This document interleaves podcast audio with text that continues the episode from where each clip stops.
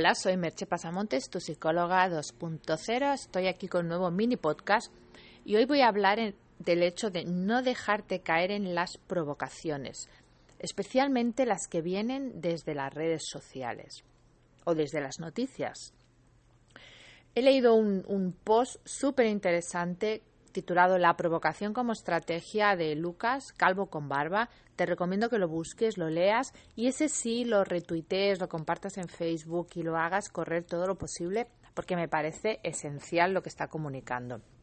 Lo que está comunicando es que cuando oyes una noticia, cuando un partido político, cuando cualquier tipo de organización, cualquier persona más o menos pública dice algo que no te gusta, lo mejor que puedes hacer es ignorarlo.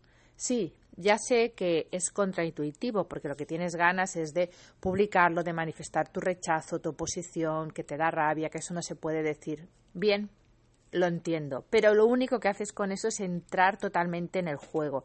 Te están manipulando, porque los algoritmos de las redes lo que hacen es potenciar, poner hacia arriba aquellos contenidos que más se comparten entonces está consiguiendo el efecto contrario al que deseas.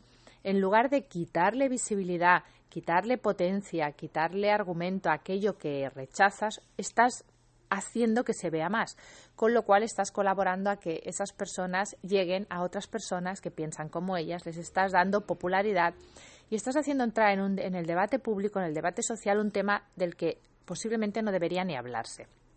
Entonces puedes preguntarme, bueno, ¿y qué tengo que hacer?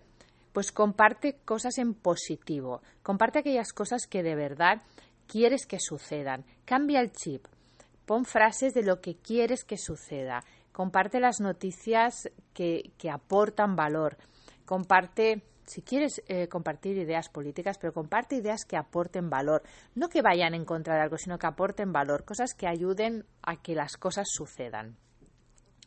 Y la última recomendación, y haz esto también en tu día a día. En lugar de estar en contra de algo, está a favor de algo. Lucha por conseguir cosas, no luches porque otros no consigan las suyas. Piensa más en positivo, pero no por una razón ñoña, sino para evitar darle alas a todo aquello negativo que tan poco te gusta. Así que ahí te lo dejo en tus manos y espero comentarios y que me escuches en el próximo mini podcast. Bye bye.